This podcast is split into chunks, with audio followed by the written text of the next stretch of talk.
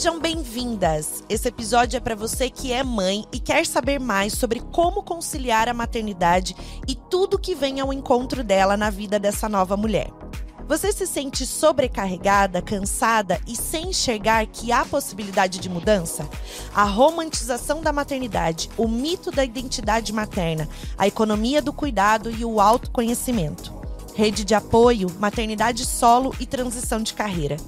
Ser mãe é de fato um ato político? Como conciliar tudo em um mundo de julgamentos, preconceitos, competições para com o maternar? como de fato enfrentar os desafios de ser mãe e se unir a mulheres mães para uma rede linda de amparo. Uma mãe por si só já é uma potência, imagina de mãos dadas a outras mães. Esse é o Mãecast, trazendo ainda mais acolhimento. Eu sou Nanda Leite, mentora de mães. Vem comigo!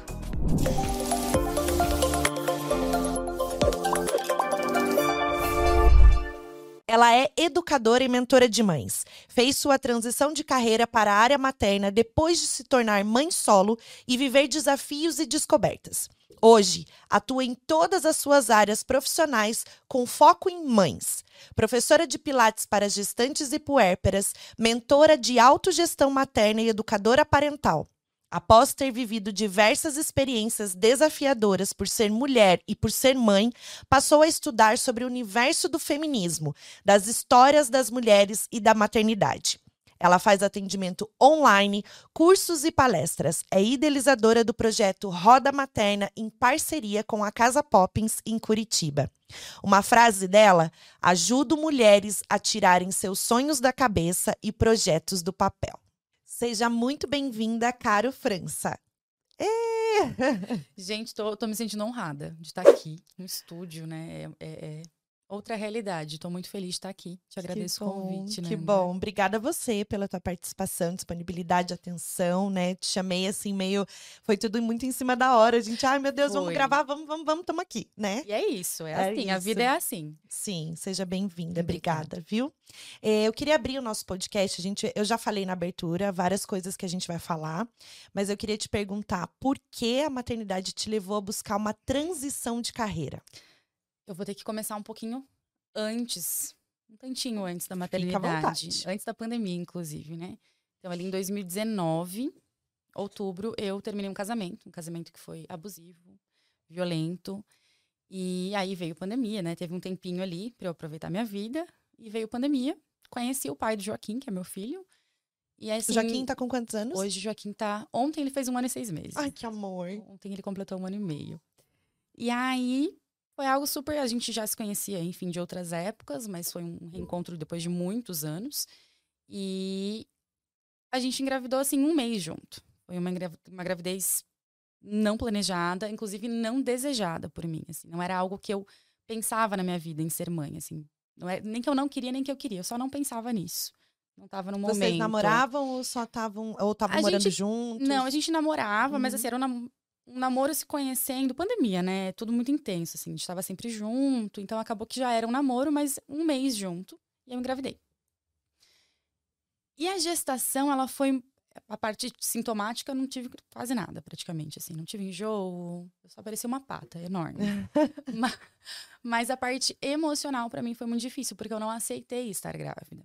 Né? Inclusive, muitas pessoas falavam, por que, que você não aborta, então, Carol? Sim, relacionamento recente. Sim, não tudo, sim o assim, aborto, né? Não, mas assim, um relacionamento, um relacionamento recente, sim. numa pandemia. Eu vim de uma relação, né, de, um, de, uma relação de abusos. Então, eu, querendo ou não, estava emocionalmente muito fragilizada. É, financeiramente, pandemia, né? Tudo fecha, abre, sim. fecha, abre. Eu não estava bem. Então, tudo isso junto. Eu não aceitei a gestação e quando falaram para mim, por que, que você não aborta? Eu falei, eu sinto no meu coração que eu preciso ter esse filho. Sim. Mas eu ainda não consigo acolher isso em mim. E aí, na gestação, é aquele lugar que te põe num lugar romântico, né? Parece que tem glitter ao, ao teu redor. Sim. E eu odiava isso. Aquelas fotos, né, que as pessoas colocam. E o seu corpo, mesmo numa pandemia, se tornando uma coisa meio pública. E aí você tem que estar tá feliz, você tem que estar tá. Eu, eu odiava tudo isso. Então, isso foi começando a me trazer coisas assim do tipo. Porque, assim, com a relação abusiva, eu já, já tinha esse histórico de estudar o feminismo, mas com a relação abusiva eu fui um pouco mais fundo nesta parte. E aí, com a gestação, começou a mexer mais dentro de mim. Joaquim nasceu, me vi numa uma maternidade solo, com, morando com a minha mãe, que também foi mãe solo, tendo contato com outras mães, vendo mães casadas, mães solo, né, mães casadas e solo, e a gente vai entrar nesse assunto Sim. mais pra frente. Mas, enfim, uma diversidade de mães, todas passando por momentos muito difíceis. É, nessa dificuldade de encontrar a sua autenticidade, de encontrar esse seu lugar enquanto mulher também, é, dentro de uma cultura que a gente sabe que é patriarcal, que é machista. Sim. Então, tudo isso foi movimentando coisas dentro de mim. E aí, quando o Joaquim nasceu, isso, assim, eu comecei a perceber meses depois que eu passei por violências obstétricas, tanto no pré-parto, no parto, quanto no pós-parto. Né? O Joaquim Nossa. nasceu de uma cesárea de emergência e foi a, a, a Lu, que gravou com você também, a, uhum. a mulher orgástica, né? Que me ajudou a perceber algumas violências que eu, que eu passei.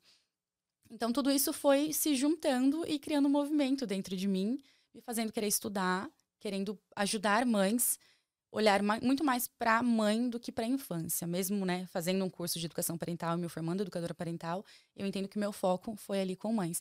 E aí, um certo dia eu fui demitida. Eu trabalhava com Pilates, eu fui demitida para mim foi assim, a vida me mostrando que estava na hora de mudar a minha carreira, né? De, de, de buscar esse foco com mulheres e com mães. Mas só voltando um pouquinho, o, o teu companheiro na época, né, o pai do seu filho, ele aceitou a gestação ou assim, como que foi? Claro, foi um baque porque era um foi mês, Foi um baque né? para os dois, né? Assim, foi um baque para os dois, não, não só porque era um mês, porque nenhum dos dois estava preparado para aquilo, para ter um filho, né? Então, é, nesse começo de gestação que a gente estava junto, é, eu senti que ele não, não tinha caído a ficha. Então eu não tinha tanto apoio emocional, assim. Rolou um certo distanciamento, porque eu acho que ele também precisava processar isso, né? E aí aconteceu da gestação correr e a gente terminar durante a gestação, né? Mas todo, tanto eu quanto ele somos filhos de mãe solo. Então os dois queriam é, ter esse lugar de ter um pai presente, né? Foi um processo difícil, mas hoje ele é um pai presente dentro das possibilidades né, de um casal separado. Mas a gente conseguiu conquistar isso, né? Que bom, porque isso interfere, né, na, na criação do Joaquim e com certeza Muito. vai refletir em muita coisa na vida dele, né? Exato. Eu acho que mais do que isso, a amizade entre os pais que se separam é muito importante como referência para os filhos de respeito, para o mundo, né? A relação familiar é com qualquer pessoa. Entender que uma coisa é marido e mulher e outra é pai e mãe. Isso. Sim, e se os pais não estão felizes como marido e mulher, que bom que existe essa separação para que ambos fiquem bem, né? Em e, prol de algo que... Esse foi o nosso processo, assim, de entender, porque nós dois tínhamos esse sonho da família de margarina. Porque como Sim. nós dois não tivemos isso, então existe esse sonho de ter a, a família tradicional ali. Sim, aqui, desculpa, não tem gente. problema. então, quando, quando aconteceu da gente terminar, que foi meio que uma, uma iniciativa minha, porque eu estava desesperada em pensar em entrar num casamento que não tinha tanto amor, que a gente estava se conhecendo. É, aquilo foi desesperador para mim. Eu entrei, eu estava com a minha mudança pronta, tudo encaixotado para morar com ele. Eu sentei no degrau da cozinha da, da, minha casa, com a minha mãe sentada do meu lado, e eu chorava. Eu falava, mãe, eu não quero isso. Né? Assim, seria lindo ter essa, essa família, mas eu não quero isso, eu não, não quero. E aí ela falou, então não vai. Então a gente conversou e decidiu que não, foi muito difícil. Acho que foi um ato muito corajoso, tanto meu quanto Sim. dele, de, de lidar com esse luto de um sonho, né? De, desse sonho que não ia se realizar, não, não com ele, não dessa forma, não no primeiro filho. Mas eu vejo que foi muito corajoso e foi o melhor caminho que a gente podia ter tomado. Que bom, porque a tua decisão foi uma escolha, né? Não uma decisão por interferências de algo que você estava sendo obrigada a fazer ou querer, foi. né? Enfim. E as pessoas veem, é, é, muito. Eu até fiz um post um tempo atrás sobre isso, né? As pessoas acreditam que a mãe solo, ela só é solo porque ela foi abandonada. Ninguém consegue perceber que essa maternidade solo, às vezes, é por uma escolha mesmo. Eu não quero estar com o pai do meu filho. Não é bom estar com o pai do meu filho. Eu não amo o pai do meu filho. Então eu escolho ser solo. Né? Isso não quer dizer que meu filho não tenha pai. E, na verdade, as pessoas também rotulam como mãe solteira.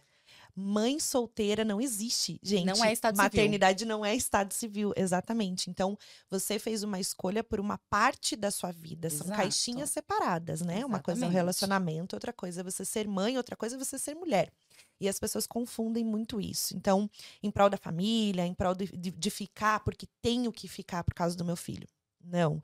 E acho que hoje em dia mudou muito mais isso, né? É um movimento grande, né? Sim. né? Eu vejo cada vez mais é, enfim, colegas e conhecidas que são mães, que são casadas, é neste movimento de perceber que, opa, não é isso. Não é isso, eu não preciso disso para continuar sendo uma boa mãe, né? A gente pode ser pai e mãe separado. Eu Exato. vejo esse movimento de, de mulheres se separando dos seus companheiros, que são os pais dos seus filhos. E antes da gente entrar como que é os desafios, né, como que é tua rotina, enfim, sendo mãe solo, aí eu quero falar um pouquinho da tua transição de carreira, mas fala do teu trabalho. Você tem um podcast Tenho. também? Fala pra gente um pouquinho. Na verdade, assim, o podcast ele surgiu na loucura da pandemia mesmo, né? É, eu sou muito comunicativa, eu gosto de me comunicar, eu gosto de falar, gosto muito de escrever, faz parte da minha essência, a escrita também. E aí o podcast surgiu porque eu precisava falar sobre tudo isso que me impulsionava. Então, é, eu não tenho, assim, uma. uma Aí eu tenho que, gra que gravar tantos episódios por mês, né? É uma coisa muito solta, muito fluida, de opa, tem um assunto aqui que me toca e eu preciso trazer esse assunto para outras mulheres e para outras mães. E vem muito de um lugar da minha experiência, dos meus estudos e de como eu vou misturando tudo isso. Então sou eu, né? Até então era só eu falando sobre assuntos que me tocam. E aí agora esse mês eu vou trazer uma convidada, que também é amiga minha, que também é mãe solo, para a gente falar sobre é, educando filhos para uma nova sociedade. Então a gente vai fazer esse bate-papo que nem a gente Vamos tá tendo deixar aqui. aqui. também o link todo Isso, mundo para todo mundo deixo. acessar. eu acho que eu até falei na abertura sobre isso, quando uma mãe, é, uma mãe só já é uma potência, né? E quando ela se une a outras mães e a gente se junta para falar para outras mães, para compartilhar suas histórias e vivências e né, trazer um conteúdo, uma informação, um acolhimento para uma mãe, é muito maior. É, é uma força maior, é tudo E é sobre maternidade real, né? Sim, Porque a gente é bombardeada com coisas que não são reais. Ou com Exatamente. recortes de uma realidade, né? A- a- as redes digitais estão fazendo isso, né? Esse recorte da realidade. E aí, quando a gente vê aquilo, fala, poxa, mas por que comigo não é assim? É. eu não consigo? É quando você realmente está com outras mães de forma realista, né? Trocando, falando das dores, das alegrias. Você se sente mais amparada. E aquela culpa que dizem que nasce junto com a mãe, que na verdade eu tenho um ponto de vista meio contrário em relação eu a também. isso. Foi uma culpa imposta, ela não É, nasce com a gente Exatamente. ela vai se dissolvendo, né? Então é muito importante esse lugar. E até porque a gente tem que trocar informação, né? É- é- Sim. a gente, ninguém ensina a gente a ser mãe. É. Então não essa rede manual. nos ajuda, nos ampara nesse sentido também. Você falou da culpa nasce uma mãe, nasce uma culpa, né? Eu não sou desse lema. É, até eu fiz uma live com uma pessoa que falou isso antes de abrir a live, sabe? Ela falou assim: nasce uma mãe, nasce uma culpa. Aí eu fui fazer a live e eu falei que não gostava do termo, mas eu não tinha ouvido ela falar. Aham. E aí ficou meio, né? Porque não nasce uma mãe, nasce que uma culpa. Ser mãe é padecer no paraíso. Não. Não, não é. É nasce uma mãe, nasce uma nova mulher. É uma versão que você vai ter que, né? É, é uma evolução. Eu acredito Eu falo que, é um upgrade, assim. Isso. Como se a gente tivesse passado de nível no videogame, sabe? A gente passa um nível e entra em outro. Porque culpa, ela tem que ser transformada em responsabilidade. Então não existe culpa. Eu tenho, eu sou responsável pelo que eu estou fazendo. Se eu estou vendo que algo precisa mudar, eu preciso colocar em processo de mudança. Isso que é o mais difícil para a mãe, né? Se autoconhecer, o autocuidado, a autoconfiança, a autoeducação, tudo que a gente pode trazer junto nesse pacote e a gente trans, pega a culpa, transforma em res- em responsabilidade. E de ver que às vezes essa culpa não é nossa. Exato, é de Que uma alguém tá competição. tentando colocar aquela culpa na gente, ela não é nossa. Exato, exatamente. É deixar assim a cabeça tranquila. Essa culpa não é minha, deita no seu travesseiro e tá tudo bem. Exatamente. Então, a grande virada de chave na sua vida foi essa transição que você, né, foi demitida, o relacionamento, tua gestação, todo esse envolvimento, né, que traz um pouco dessa bagagem da maternidade, coisas que a gente precisa decidir, foi a grande virada de chave. Fala um pouquinho pra gente dessa parte do mercado de trabalho. Essa virada de chave, ela veio porque eu sempre gostei muito de estudar. E aí eu comecei a me debruçar em livros, em estudos, em cursos e estudar é, o feminismo, mas esse feminismo atrelado à maternidade, à história das mulheres. E quando a gente entende essa história, que essa história ela é, ela é feita por homens. Sim. Ela foi construída por homens, em sua grande maioria brancos, né? A gente sabe, isso da história a gente vê isso. Então a gente entende que a maternidade, como a gente foi ensinada, ela é patriarcal. E por isso ela é opressora, ela não, ela não nos acolhe, ela nos oprime, ela nos coloca dentro de casa, cuidando das crianças, cuidando da casa. E é essa a nossa função, né? É essa, esse trabalho do cuidado. As pessoas não veem como trabalho, veem como um amor. Mas não é amor, é trabalho. É. A gente pode amar de outras formas, né? Sim. É, então, estudar foi, foi começando a, fazer, a virar a chave mesmo, assim, como se estivesse caindo fichas. Então, entender que esse amor materno, como as pessoas dizem, não é assim, né? Que ele não é, é instintivo. que ele é uma construção, Uhum. que existem formas de amar, formas de ser mãe, né? Esse mito da identidade materna, que vem também dessa questão cristã da Virgem Maria, que você é abnegada, que você tem que abrir mão de você mesma para ser mãe. Também não é, é um mito, né? Um mito que criaram, que colocaram na gente porque é mais confortável que a gente queira ficar dentro dessa caixinha, sem exigir os nossos direitos, sem exigir a nossa liberdade, sem ser mãe da nossa maneira. A gente tem que caber. Eu falo que hoje, para mim, para ser mãe, a gente tem que começar a descaber, tem que ser descabida, né? Então, quando você começa a entender que o seu trabalho, enquanto mãe, ou cuidando de uma casa, se você decide ficar dentro de casa e não trabalhar fora, ele movimenta na economia mais do que o agronegócio, por exemplo, você fala, opa, tem alguma coisa errada aí. E aí você começa a entender que você precisa criar essa força de resistir para existir no mundo, para parar de sobreviver. Eu não quero sobreviver, eu quero existir no mundo. Eu quero poder ser a potência que eu sou do meu jeito, com a minha autenticidade, né? Então, tudo isso fez. Como, sabe assim, aquele emoji da, da, da Aham. cabecinha estourando? Fez isso em mim. E eu entendi que eu precisava levar isso para outras mulheres, porque eu via mulheres falando: ai, mas ele é um bom pai, ele não ajuda muito, mas ele é um bom pai, ele dá carinho, ele não lava louça, mas ele dá carinho, ele não acorda de madrugada. Gente, não.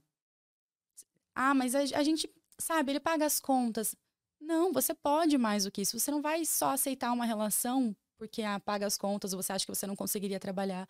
Vamos encontrar esse lugar seu de que você consegue. Né? E quando a gente entende, eu falo, quando a gente entende o que nos aprisiona lá na nossa história, é, a gente consegue começar a não repetir os mesmos erros que foram feitos lá atrás, né? Nessa história, quando eu digo nessa história das mulheres Sim. e da maternidade. Então, eu acho que entender isso nos dá amparo para construir um novo caminho. Talvez a gente não viva esse novo mundo, mas a gente precisa construir isso para os nossos filhos e para as nossas filhas e para os nossos netos, enfim. Sim, exatamente isso que você falou. Você tocou num ponto que tem um- uma frase que eu escuto muito, né? Que é das mães, é, principalmente. Então, o pai, ele não. Como é que é? Pai não ajuda. Ai, ele tem que ser agora. pai. Pai não, ajuda, ele, é... ele compartilha das- da responsabilidade. Não, tem uma frase que sempre falam. Agora me fugiu. Ai, meu Deus. Ai. Pai não ajuda. Como é que é? Não, é obrigação, alguma coisa assim. Calma, já vai vir. Mas essa é a lógica. Isso. E aí, o que que eu tava, o que que eu penso sobre isso, né? Que pai, ele não ajuda, né? Mas ele, essa, essa história de obrigação, o que que, o que que eu penso sobre isso, né? Tendo um marido que nem o meu, que, que faz diversas coisas que outros pais que eu olho, né, ao redor não fazem, por exemplo. Por exemplo, deixar a comida da minha filha todos os dias pronto. Isso é, um, é uma coisa inédita, né? Dentro de casa, um homem que cozinha e que faz isso. Então, nos dias de hoje, né? A gente pensar a grande maioria, no geral, né? Tem, existem homens assim. Sim, existem. Mas ele gosta de cozinhar, ele tem uma prática, ele já tem né, essa, essa praticidade do dia a dia. Então, ele gosta, ele faz e pronto. Mas, assim, um dia eu falei pra ele que era obrigação dele, lá atrás, né? Era é tua obrigação e tal, essas coisas que a gente vem trazendo, que a gente não deixa o homem fazer, não deixa ele ser ele mesmo, não deixa ele colocar a mão do jeito dele, só a gente sabe, só a gente consegue e tal, porque a gente é mulher e a gente tem que fazer. E aí ele olhou pra mim e falou assim: não, eu não tenho obrigação, ninguém aqui é obrigado a nada. Eu não sou obrigado, você também não é obrigada. Mas a gente é um time. Então, eu preciso colaborar com as atividades do lar, Exato. como você tem que colaborar. Então, não fale mais que eu tenho É uma obrigação. responsabilidade. A gente coloca uma criança no mundo, a gente tem responsabilidade sobre ela. Exato. E aí ele falou isso, eu falei, caraca, é verdade. Tipo, ele, a gente não, ninguém é obrigado a nada aqui. Ele não é obrigado a querer ser pai, né? Ele tem a responsabilidade. Mas se ele sair de casa amanhã, alguém vai ficar com a minha filha e ter que cuidar dela. E esse alguém sou eu. Ou vice-versa, se eu quiser sair. É, Eu, eu acredito que existe, assim, uma obrigação, inclusive termos legais, Sim. é, porque é muito fácil, né? A gente vê esse abandono paterno, enfim, por aí, muito, Sim. né? Inclusive, por exemplo, eu fui abandonada pelo meu pai, né? Nunca recebi uma pensão do meu pai. Sim. Então, existe. Então, eu, eu acredito que na questão estatal, né, na questão do Estado, das leis, deve existir sim algo que obrigue minimamente que esse pai é, participe, participe ou que seja pelo menos financeiramente, porque a gente sabe que este é um ponto que faz com que mulheres não consigam crescer na vida. Essa questão do financeiro, né, de você sustentar um sim. filho sozinha é muito difícil, é caro. Então, eu acredito que tem esse lugar de obrigação, porque na hora de fazer, fez. É, né? Exatamente. Mas a, a, na casa tem que ser esse lugar colaborativo.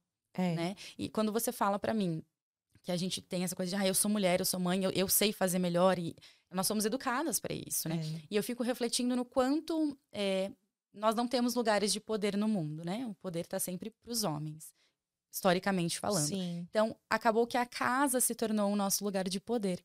E aí, às vezes, a gente quer sustentar isso para não perder esse poder no único lugar que, que nos é dado o poder. E é um processo de desconstrução mesmo da nossa criação, de entender que este não é um lugar de poder, é um lugar de compartilhamento. Exato. É um lar. Exato. E que o nosso poder pode estar em outros lugares. Exatamente. Quando a gente se coloca nesse lugar de empoderamento feminino, o que que a gente pode fazer? A gente pode ser essa pessoa em várias versões. A gente não precisa ser só mãe. Mas, se a gente parar para pensar, quando uma mãe abdica da sua carreira para cuidar só do seu filho, ela está empoderando toda uma família. Sim. Ela tá levando isso, ela cuida de Desde tudo. Que seja uma escolha, né? Sim, é para que, que é tudo flua. Mas muitas vezes esse lugar não é reconhecido. Essa mãe não é reconhecida. E entender que mesmo que essa mãe largue a sua carreira para ter apenas, né? Apenas. Quando a gente fala apenas, a gente sabe que não é pouco. Mas para ser mãe, que ainda assim ela tem outras partes dela. Ela tem a mulher que é companheira, que é esposa, a mulher que é amiga, a mulher que é filha, a mulher que talvez goste, tem um hobby. Então ela, ela tem outras versões dela além da mãe. Ela só não tem a mãe com uma carreira, a mulher com uma carreira. Né? Sim. Né? Que, que a gente é muito mais do que esse lugar só de mercado de trabalho de maternidade. Existem várias outras. Exatamente. A gente falou muito sobre isso ontem também, sobre empreendedorismo materno e muitas questões, né? Porque o seu tra o trabalho do homem é mais importante, né? Porque ele sai de casa para trabalhar, para prover o lar, e a mulher que muitas vezes está fazendo alguma coisa em casa para poder ficar com os filhos e ter isso, muitas vezes é muito desvalorizada. E então... ela é então quem dá esse suporte para que ele possa Exatamente. estar fora, né? Exatamente. Quantos homens não crescem na vida porque tiveram mulheres amparando? É.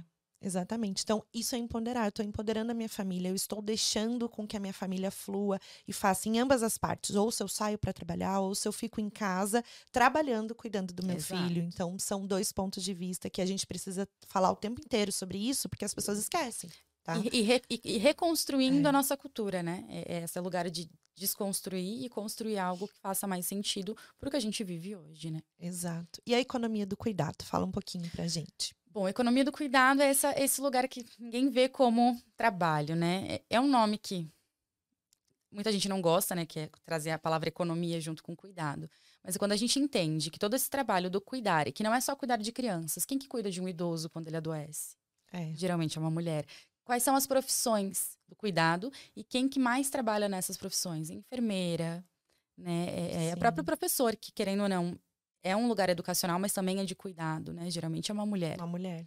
Né? E quando tem a remuneração, é muito mal remunerado. A gente, enfim, eu acompanho, eu tenho amigas enfermeiras com toda uma luta agora nesse último mês para se manter o, a, as melhorias que tiveram né, nessa questão da, do, do, do, salário delas. Então, assim, é, é, a economia do cuidado, ela movimenta o mundo ela movimenta o mundo, né? Se eu estou em casa, cuidando de uma casa, limpando. E é um trabalho exaustivo, que não termina Sim. nunca. Porque a roupa você lava hoje, amanhã tem mais roupa. É. Você cozinha hoje, depois tem louça e amanhã tem que cozinhar de volta.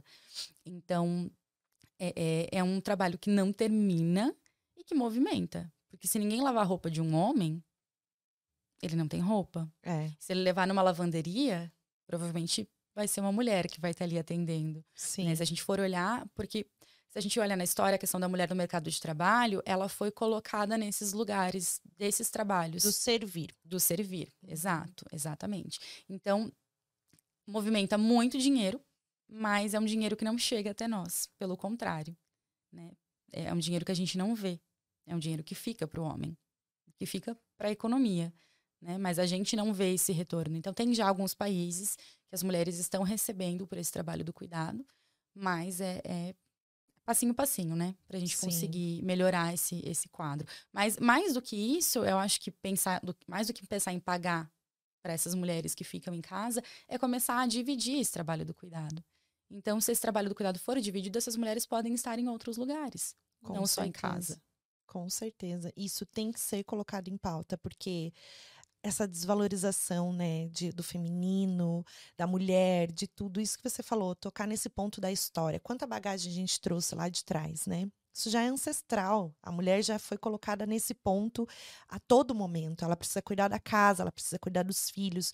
Tudo bem, é uma escolha também, mas a gente tem que ter a liberdade de saber o que a gente pode escolher pra gente mesma, o que faz bem pra gente. Não interessa o que os Exato. outros estão falando. E se né? a gente olha na história, por exemplo, o surgimento dos eletrodomésticos, eles surgiram para facilitar a vida dessa mulher que cuida dos filhos, cuida da casa e também vai para o mercado de trabalho. Sim. Nada, nada acontece em Sim, vão dentro da nossa sim. história, dentro do capitalismo, que é esse lugar de, né, de produzir e e consumir. Nada existe em vão. Tudo tem um porquê. E quando a gente começa a entender como que esse quebra-cabeça vai se juntando, é, é, a nossa chave vira e fala: opa, eu não quero mais isso pra mim. Eu quero começar a entender de outras formas e, e construir uma outra história pra mim, né? Sim. Ô, cara, eu quero que você contextualize, porque você estudou muito, você trouxe, né, essa questão do feminismo. Mas o que, que é ser feminista mesmo? Me explica, por favor. Eu penso assim que a partir do momento que a gente nasce mulher, não tem como a gente não ser feminista. Mesmo que a gente não se auto-intitule, mesmo que a gente não, não entenda, né? é, você vai lutar para sobreviver no mundo. E ser mulher e sobreviver e lutar para sobreviver no mundo é ser feminista. É claro que a gente vai ter muitas mulheres que têm pensamentos que, que divergem da luta feminista em si, da militância Uhum. feminista em si. Qual que é essa diferença? Me explica. Porque, assim, é, muita coisa eu vejo na internet, né? E fica é, é, esse barulho, sabe? Que a gente Sim. não consegue que- entender É que muito existem bem. muitas vertentes feministas. Sim. é, Isso o é que, um que é a militância que você falou e o que, que é o A feminismo? militância é essa coisa de, de você falar, de você ir, e- ir nas suas Uhum. redes e estar na rua, esse lugar de militar mesmo, de você se colo- colocar pra fora, né? Uhum. Tem gente que é feminista e que não milita, simplesmente coloca isso na sua vida. Eu né? tenho o, o que é pra mim, mas eu queria ouvir de você porque você é uma mulher que se considera feminista e Sim. onde você se coloca nesse lugar pra eu entender, sabe? Assim, é, eu já estudei muito, mas hoje eu não me coloco em nenhum grupo. Eu não, não, não me considero uma feminista radical, ainda que eu concorde com muitas pautas do feminismo radical.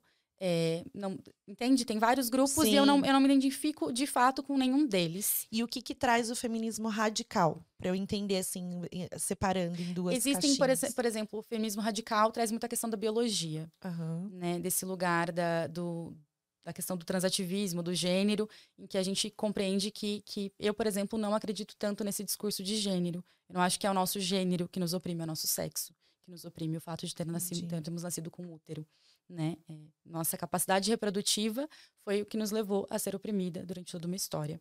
E aí, obviamente, o gênero ele foi imposto a nós, né? Então, use vestido, use rosa, passe batom, tenha cabelo comprido, sente de perna fechada, é, tenha um corpão. Isso tudo foi imposto pra, pela, pela gente, não é porque a gente é mulher que a gente tem que ser assim. Sim. Né? Então, sim. tem, tem isso, assim, mas é bem Tá. complexo, né? Sim. Hoje eu me vejo num lugar que vai muito para esse lugar do feminismo materno. Materno, né? De, de entender que há uma luta pelas mulheres que são mães. E isso não quer dizer que eu não vá lutar pelas mulheres que não são mães. Mas a gente sabe que as mães são invisibilizadas na sociedade. Então eu preciso lutar pelas mães acima de qualquer outra luta. Né? Porque quando eu luto Sim. por uma mãe, eu luto por uma criança também. Então, Exatamente. é uma luta muito maior, muito mais Sim. ampla. E aí, quando eu dou voz para essas mães, né, para elas falarem o que estão sentindo, como, né, o que que elas, o que que elas desejam na maternidade delas, né, o que que é, porque muitas vezes a gente não sabe falar. Por exemplo, tem mães que falam, ah, eu acho que maternar é muito E pesado. que acham que não podem falar. É, exatamente. E, e acho que, o mater- é, e que o é. maternário é muito pesado exatamente porque ainda não entendeu que a maternidade nos moldes que a gente vive hoje é patriarcal. É. Quando você entende que essa maternidade, que foi que as nossas mães tiveram, que as nossas avós tiveram, que a gente que tinha que ter muito filho, inclusive, elas tinham 13 filhos. Eu fico pensando, gente, isso é insano. 13 Tre- filhos. Você passa uma vida grávida. Já para pensar nisso? Sim. É uma vida grávida. Um atrás do outro. Exato. Uma vida grávida Que bom que de nunca menstrua, né? É, eu, eu, eu particularmente não, não tenho problemas com isso. É porque mas assim, eu tenho endometriose, pa- então ai. menstruar pra mim é um, o Sim, caos. Então eu sim. pensava, nossa, que mas bom assim, eu ficar fico grávida. pensando puerpério. É. Que loucura. Nem tem praticamente, né? É. Emenda um no outro, vive um só. ou você vive num puerpério eterno, né? É. Que também não é muito legal. Exatamente. Mas assim, é, se a gente for olhar tudo isso, volta a sua pergunta, que a gente foi para puerpério e tudo mais. É, a gente falou sobre a- essa maternidade, que você estava falando de que você foca em mães. Ah, sim. Quando a gente entende que a maternidade ela é patriarcal, a gente entende que essa maternidade não nos cabe. Que daí, se a gente quiser viver, ela vai ser pesado mesmo. Sim. Vai ser pesado. E é por isso que eu reforço muito a importância da gente entender duas coisas. Que a maternidade, para ser boa, ela tem que ser autêntica. Isso não quer dizer que ela vai ser sempre boa, que ela vai ser sempre fácil, porque a vida é assim. A vida não é É. sempre boa e não é sempre fácil. A gente não pode esperar que seja um mar de rosas. Né? Nos ensinaram isso, que a maternidade é linda, que, Sim. nossa, você vai se sentir plena. Mas se esqueceram, né? Daquelas mulheres que tiveram os 13 filhos. Exato. Hoje a maternidade melhor, é não linda. conversaram com elas, É, né? Não De ouviram, verdade, né? Não ouviram elas. Então, hoje a maternidade é linda, romantizada, maravilhosa, as mulheres e tal.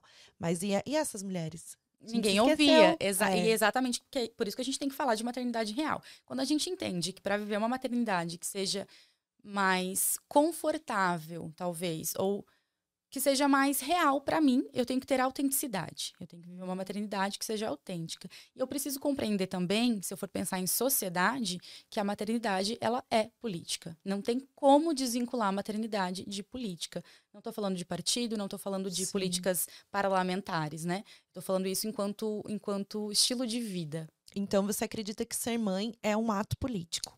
Sim, na verdade eu acredito que ser mulher, muito antes de ser mãe, já é um ato político, mas quando a gente se torna mãe, isso se torna uma potência. Por quê? Eu tenho um filho. Esse filho, ele é o futuro da sociedade. Se a gente Sim. for pensar na grande maioria das mães, os- esses filhos vão ser força de trabalho. É. Eles vão ser quem vão votar lá na frente. Eles vão ser os médicos, os professores, ou o metalúrgico, ou alguém que está lá no chão da obra, É. né? Então, assim, se a gente não souber educar, trazer valores para essas crianças, que futuro a gente está construindo quando a gente estiver velhinho, É, se aposentando? Não é? Então, assim, a gente tem que exatamente. pensar nisso. E é por isso que eu preciso ser autêntica. Porque se eu não for autêntica, que valores eu tô passando pro meu filho? Inclusive sobre o que é ser mãe e o que é ser mulher. Eu fico pensando isso. Eu quero que o Joaquim entenda que ser mãe não é essa coisa de ser abnegada, de viver a minha vida para ele. Eu não quero que meu filho entenda que ser mulher é limpar a casa, lavar roupa e servir um homem. Então, eu preciso ser exemplo do que eu acredito para que meu filho aprenda isso. E quando ele, se um dia ele quiser casar com uma mulher, ele entenda que aquela mulher não tem a obrigação de servir ele e, e de ser, né? é- E ele é- respeite as escolhas dela. Exatamente. Eu quero trabalhar, eu quero ser mãe e profissional. Eu E que preciso ele entenda, fazer por exemplo, isso. o trabalho do cuidado que é responsabilidade dele. Exato. Porque se- quando eu envelhecer, vamos supor que eu não tenha mais nenhum filho, que seja só eu e o Joaquim pro resto da vida, que eu não case, que eu não tenha mais filho, seja só nós dois, assim, na- no nosso núcleo familiar. Quem que vai cuidar de mim se eu não ensinar o meu filho que o trabalho do cuidado também é dele? Não que ele tenha essa obrigação, Sim, mas a gente sabe que, que é o que acontece, né? Sim. Quem que vai, quem que vai fazer isso? é. Então eu preciso ensinar ele a isso, isso também. A gente, a gente toca em vários pontos, né? Então, você falou sobre a importância de você se posicionar para que o seu filho entenda isso. Eu sempre reforço isso. Eu preciso falar para minha filha a importância que tem para mim trabalhar. Porque eu não consigo, então é uma coisa que está em mim. Então eu reforço para ela, filho, é, filha, é importante para a mamãe. Tem gente esperando a mamãe. Eu preciso ir. Então, né, são não porque eu vou pagar boleto, ou porque eu vou Não, porque é pagar conta. importante. É importante para Assim mim. como para ela é importante brincar. Exato. né? Então eu preciso que ela entenda que esse é o meu espaço. Esse é o meu lugar, né? Eu gosto, então eu preciso. É uma coisa que está em mim. Mas tudo bem se eu escolhesse não trabalhar, ou se eu não tivesse essa opção também. Sim. De, de não, né, por exemplo, só o marido ir trabalhar, eu preciso ficar com meu filho por, por questões, outras questões. Tá tudo bem, mas eu preciso. Quais são os meus valores? Mas ela entender que são escolhas Exato. E que, e que às vezes não são escolhas, a gente sabe que tem mulheres que vivem em situa- situação de precariedade, que elas precisam trabalhar porque elas sustentam. A gente sabe que o número de mães solo, principalmente mães solos negras e periféricas, é muito grande. Sim. E que elas vivem abaixo da, da, linha da pobreza, né?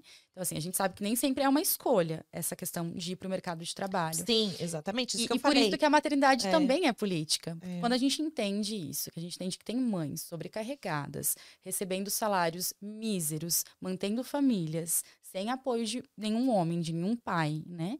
É, a gente vai começar a agir para mudar o mundo, para que essas mães possam ter, sim, para ter políticas públicas, para ter não só públicas, mas dentro das empresas, né? Políticas privadas, de, de que as Sim. empresas comecem a se movimentar para acolher essas mães, para amparar essas mães e para realmente permitir com que essas mães avancem na vida. Exatamente. E é, é isso que você falou. A gente precisa também acolher as nossas escolhas, porque muitas vezes a gente não está segura daquilo que a gente está escolhendo.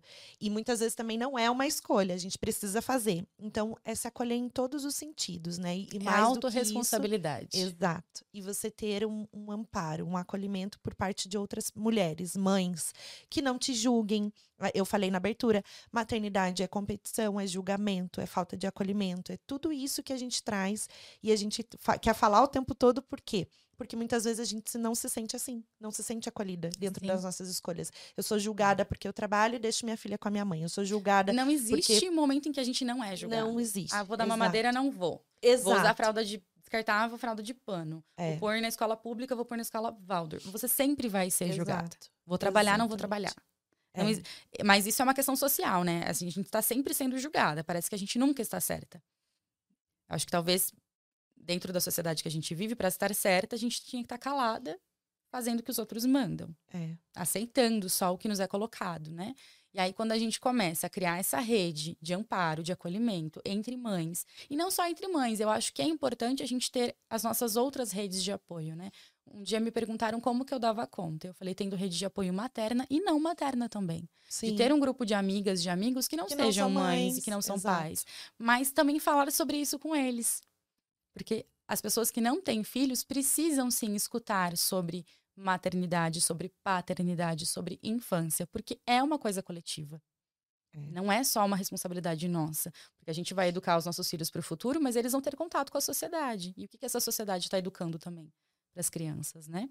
Exatamente. E você tocou nesse ponto da maternidade solo. O que, que é a maternidade solo? Para você que vive isso e que escolheu isso. Assim, eu vejo que a minha maternidade, ela é solo, porque querendo ou não, eu penso na maternidade solo mais como um lugar numérico, assim, é quando você é responsável por mais de 50% dos cuidados do seu filho. É a sua responsabilidade, tá? Mas, por exemplo, eu tenho a minha mãe presente, eu moro junto com a minha mãe, sou eu, minha mãe e o Joaquim. Então, por exemplo, quem tá com ele agora é ela. Então, existe esse apoio, ela, ela tá ali, cuida das coisas da casa quando eu não posso, enfim. Eu tenho esse amparo dela. O pai do Joaquim é presente, ele fica com o filho. O Joaquim dorme na casa dele. Então, assim, eu sou solo, mas eu sou solo na madrugada. Eu sou solo, talvez, na parte emocional, de às vezes não me sentir compreendida, né? Esse lugar quando você tá ali, no meio do caos, de uma birra. E aí você tem que lidar com aquilo sozinha. Você, ou, você, ou vou sair com o Joaquim, ir para um bar com o Joaquim, ou para um restaurante com o Joaquim, só eu e ele. Ou mesmo que existam outras pessoas. Não tem o pai ali para falar, vai você cuidar que eu tô aqui comendo.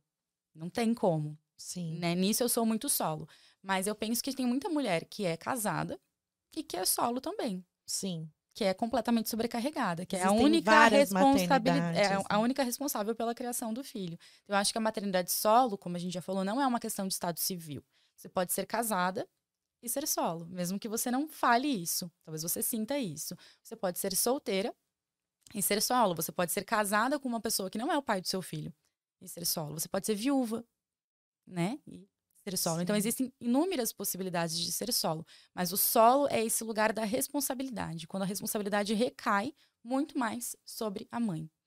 Exatamente. E você tocou nesse ponto. A maternidade ela pode ser solo, tanto para quem tem rede de apoio, para quem não tem e para quem é casado. Né? Então, são Exato. caixinhas de- separadas, distintas. São lugares de solidão diferentes. Exatamente.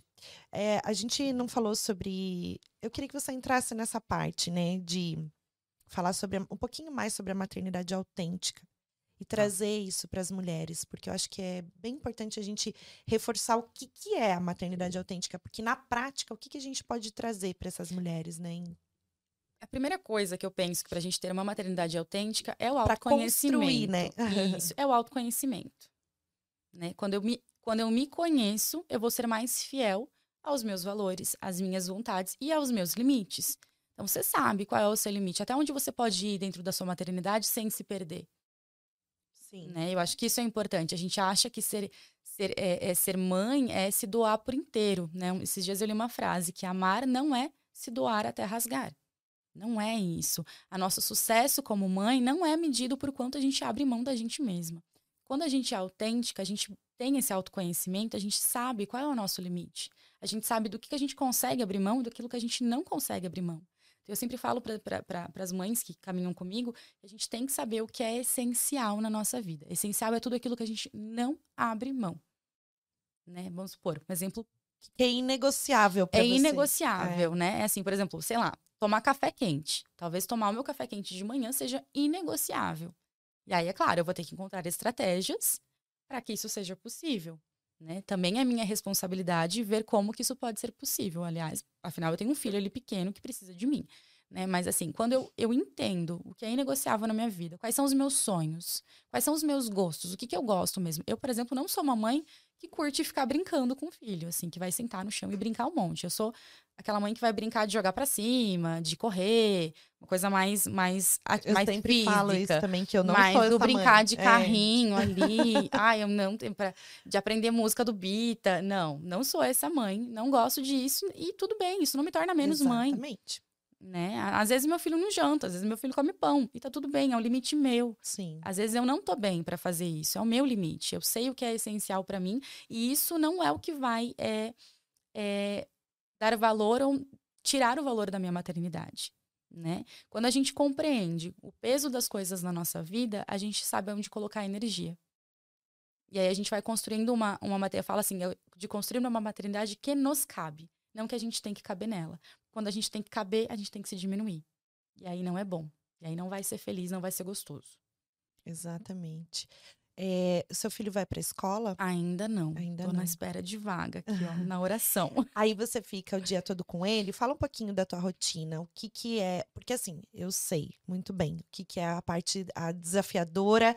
Existe a parte da necessidade física que a gente tem que atender, que são as necessidades básicas, né?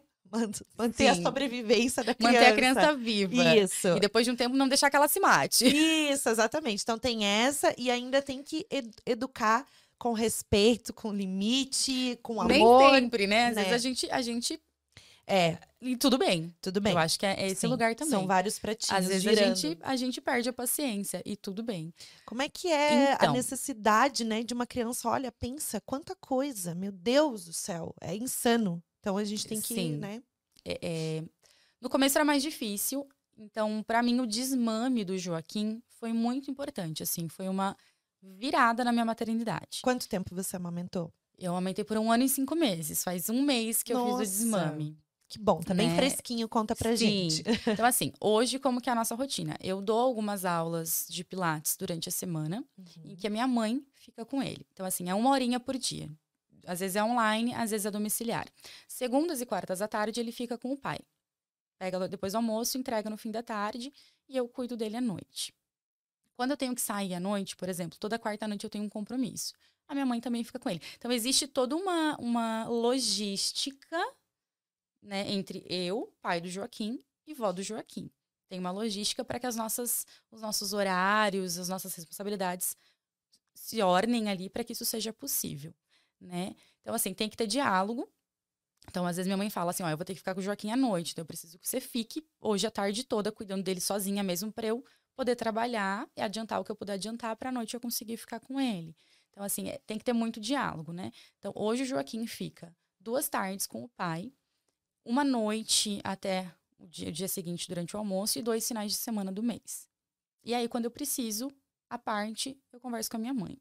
Então, é, é, é muito difícil. Eu sempre fui muito independente, assim, gosto de fazer o que eu quero, quando eu quero, como Sim. eu quero. E você vai ter mais uma rede de apoio, que é a escola. Ah, Então, eu tô assim, olha, Eu não vejo a hora. Assim, para mim é inegociável. O ano que vem o Joaquim entra Sim. na escola nem que eu tenha que me virar para conseguir uma bolsa numa escola particular, mas eu acredito que essa vaga vai sair, que a gente está nesse Gente, olha esse pública. ponto, né, que ela trouxe, não vejo a hora.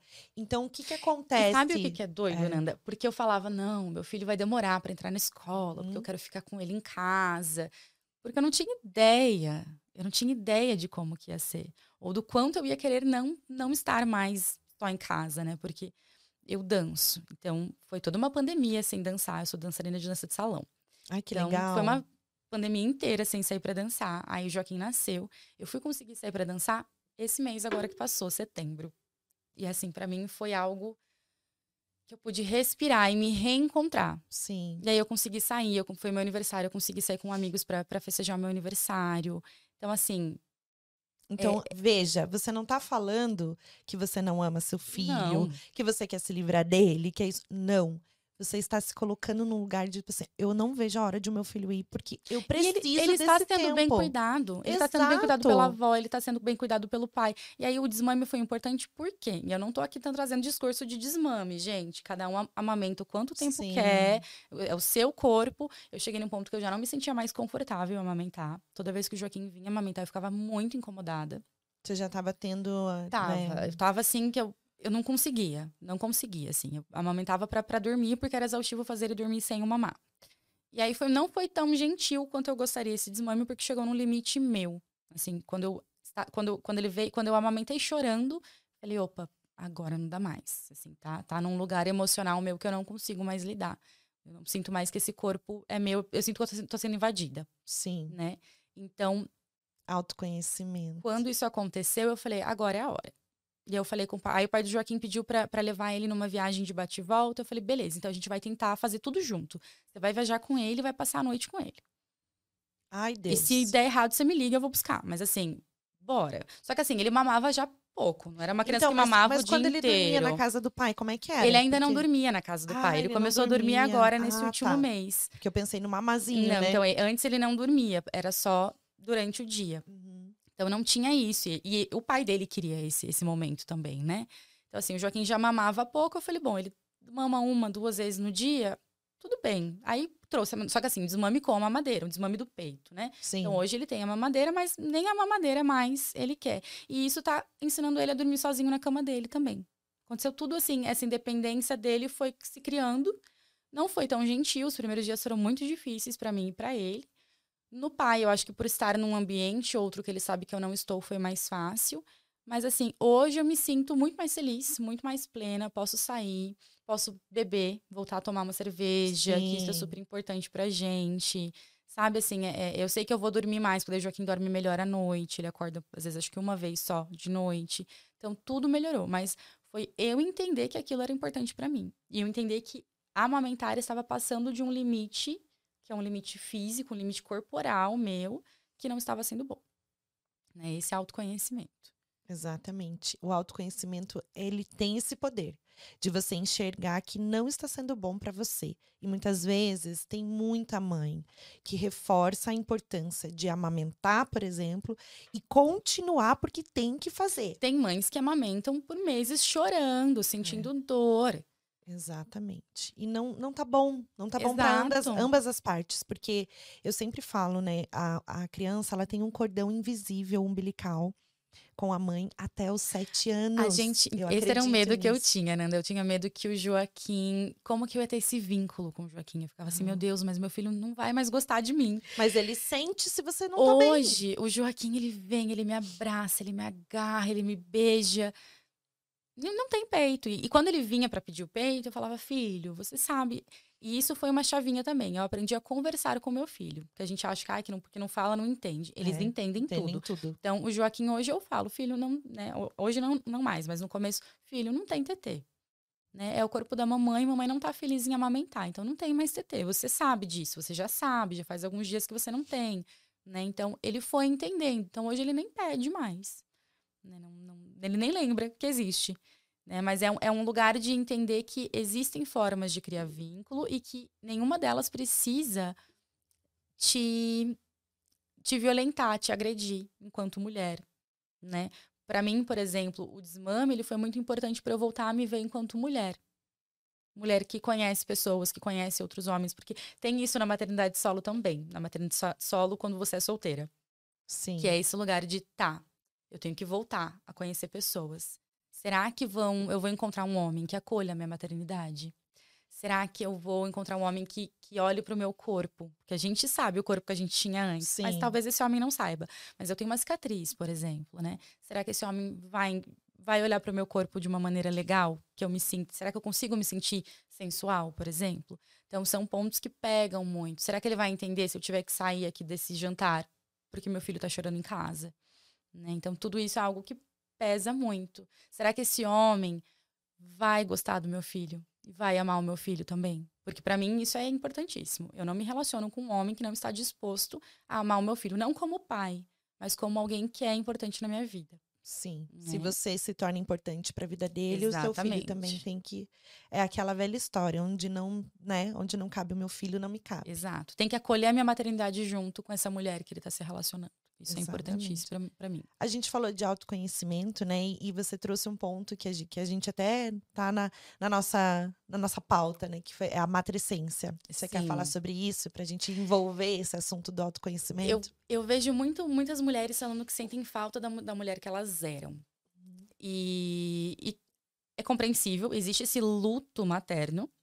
E a gente tem que passar por ele, que é esse luto de permitir que essa mulher que, que nós somos ela vá ficando para trás, porque agora somos uma nova, uma nova mulher. E aí tem a matrescência.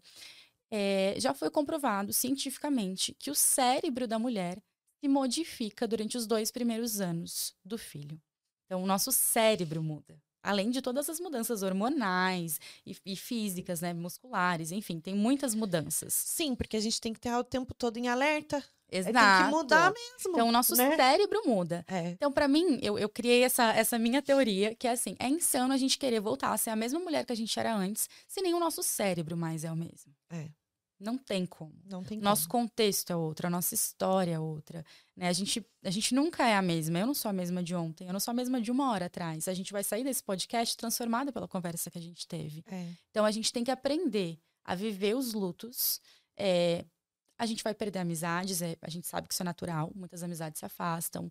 A nossa vida se modifica porque a gente tem um filho que depende da gente. Então, passar por isso é importante e entender que esse autoconhecimento é um lugar de que, que eu posso resgatar da mulher que existia antes e que ainda faz sentido, porque tem coisas que não fazem mais sentido.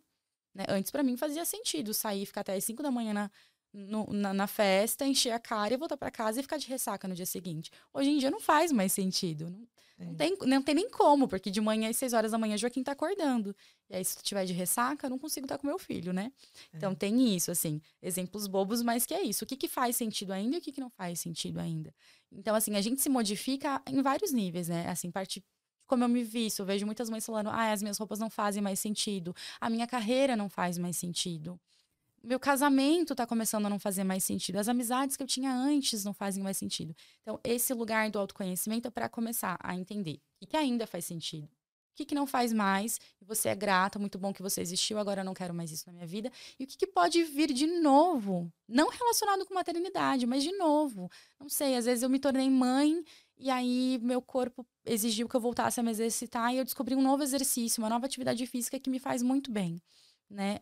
Enfim, um tipo de leitura. Ou comecei a escutar podcast, a partir Sim. da maternidade eu aprendi que eu gosto disso, né? Então, assim, muitas coisas acontecem. E o quanto a gente tem que conciliar o que eu era com o que eu sou, com, com o que eu posso vir a ser. Isso é o verdadeiro ressignificar dar um novo significado para sua vida, resgatando algumas coisas, não deixando de ser quem você era na sua essência, né? Isso. Mas trazendo essa nova versão à tona com mais leveza. A maternidade enquanto potência para essa uhum. mulher se descobrir mais mulher ainda, talvez, né?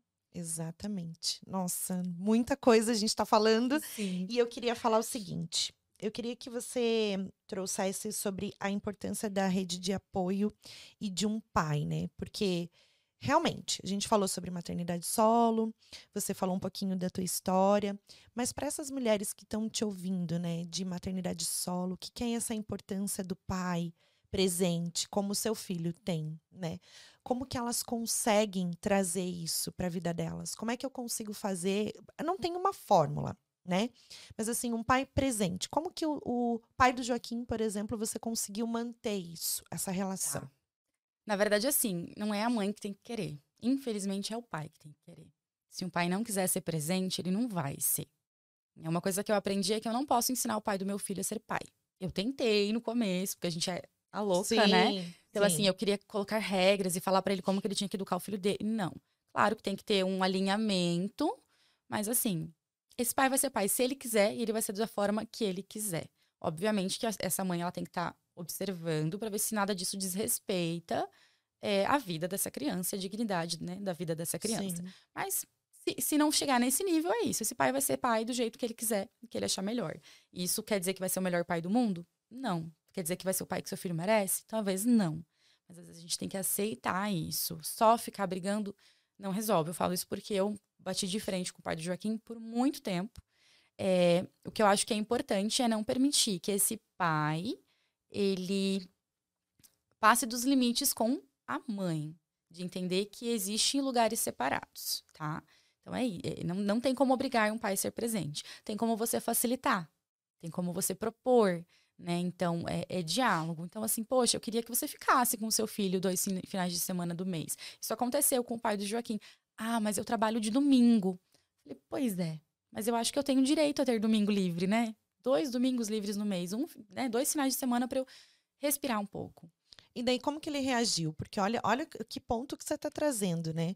Você está impondo uma coisa que você também tem o direito. Se, se, tem quatro domingos, dois e dois, né? Exato. Mas na cabeça dele, o que, que ele pensa? Mas eu trabalho, né? No domingo você não. É, rolou já muito atrito por Sim. conta dessas questões. E né? você é mãe, né? E eu sou o pai. Então fica mais fácil para você. Fica você.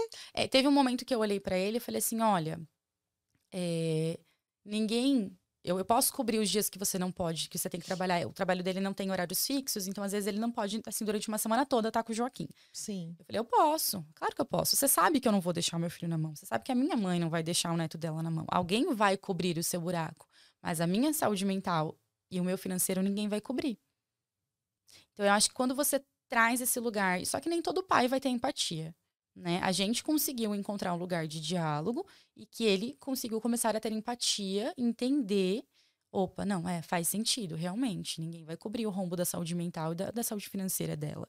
Né? Realmente, ela tem direito a um domingo. Mas teve que ter um atrito e teve que ter alguns, alguns chacoalhões, assim, ó.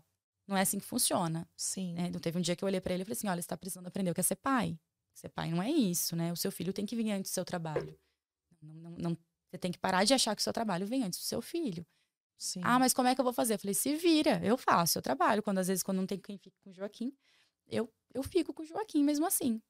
Trabalho, dou aula ele online com o Joaquim no colo. Se vira. Contrata uma babá. Fala com alguém da sua família. Se a gente tem que se virar. Você vê? É só que assim, eu, é eu, ponto, eu abri mão né? do controle. Foi É. isso. Eu abri mão do controle. Ah, como que você vai fazer? Não sei. Exatamente. Aí me pergunta, você não liga pra ele quando ele tá com o Joaquim? Não. Você não quer saber? Não.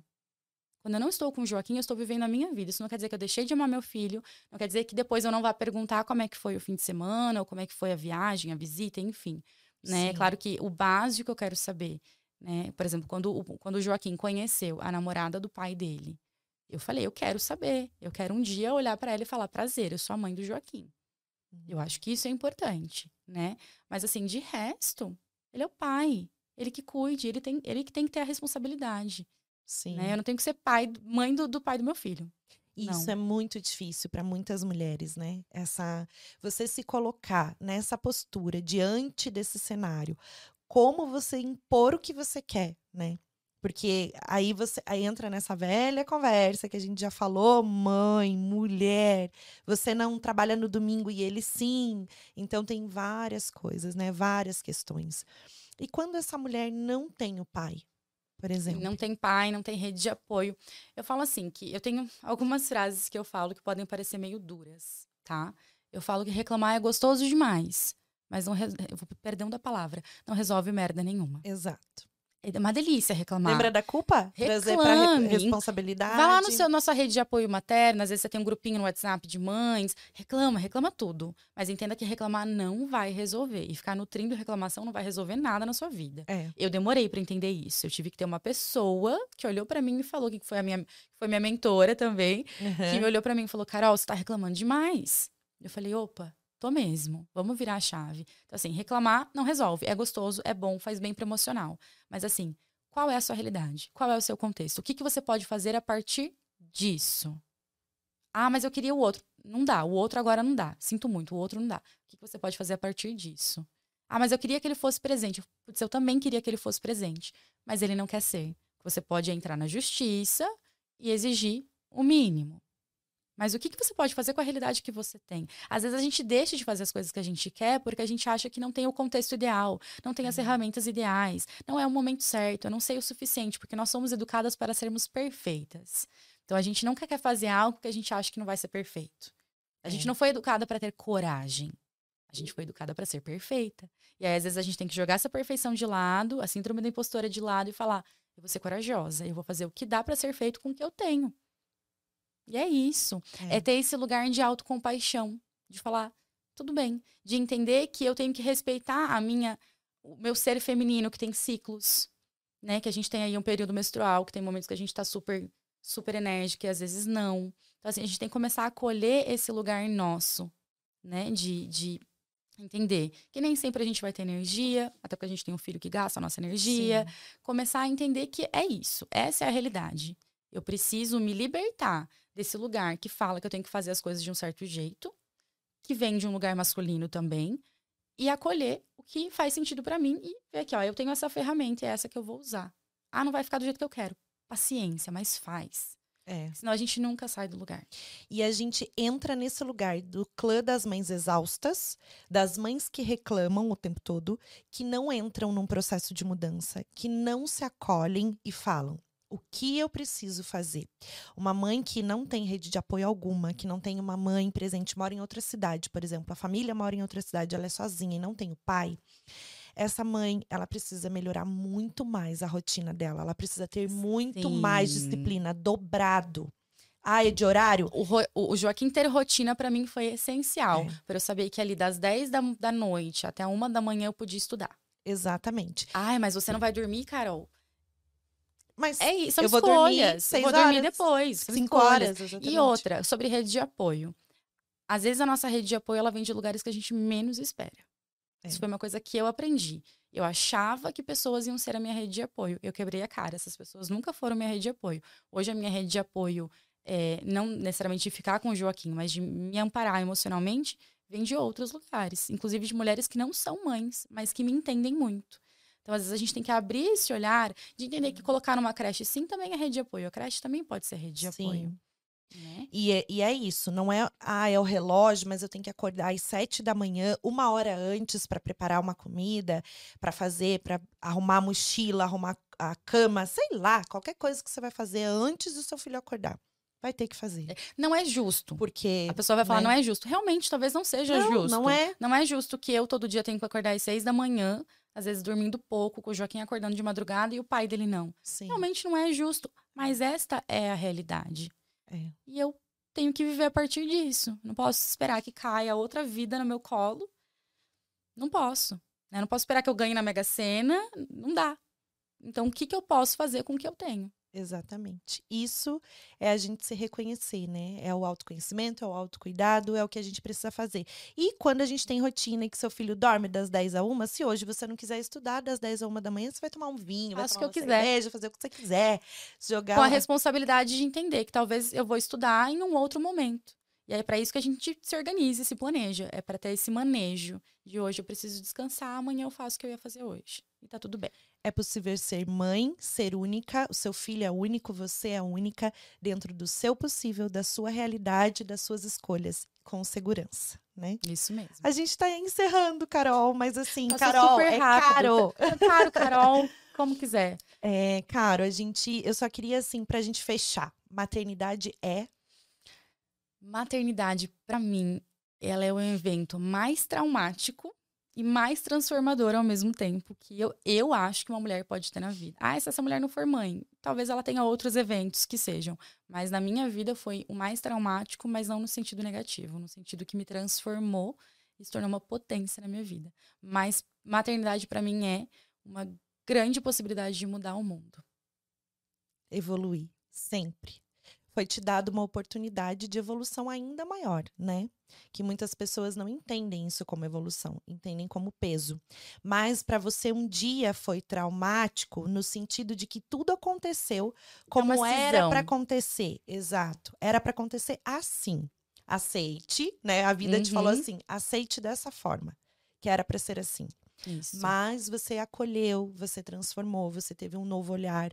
E é isso é a gente trazer o maternar para esse lugar e não para um lugar de reclamação, de peso, de então tá aí a tua história para tantas mulheres ouvirem que maternidade solo é possível com ou sem rede de apoio, porque se não fosse sua mãe seria uma escola, se não fosse outra pessoa que te ajudaria. Que, que não é necessariamente fácil. Sim. Mas é possível. Mas é possível. Mas Isso é que eu possível. falei dentro do seu possível. É o que você faz e o que tá bom para ambos. E se você estiver bem, seja no desmame, né, que você fez o desmame, eu preciso pensar nisso porque isso vai fazer bem para mim.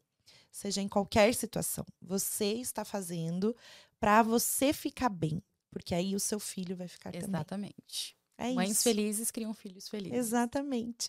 Gente, eu amei, porque a gente falou muita coisa aqui que a gente precisava falar, trazer um olhar diferente, né? Para tantas questões que a gente fala sobre maternar. Maternar é isso. É a gente o tempo todo trazer várias questões, falando sobre vários assuntos, vários temas, porque quantas mães, né, nesse lugar onde elas estão, elas pensam: não, eu estou errado, eu estou fazendo isso. Não. Tem muita coisa que a gente precisa se abrir, ter esse novo olhar, né? Exatamente.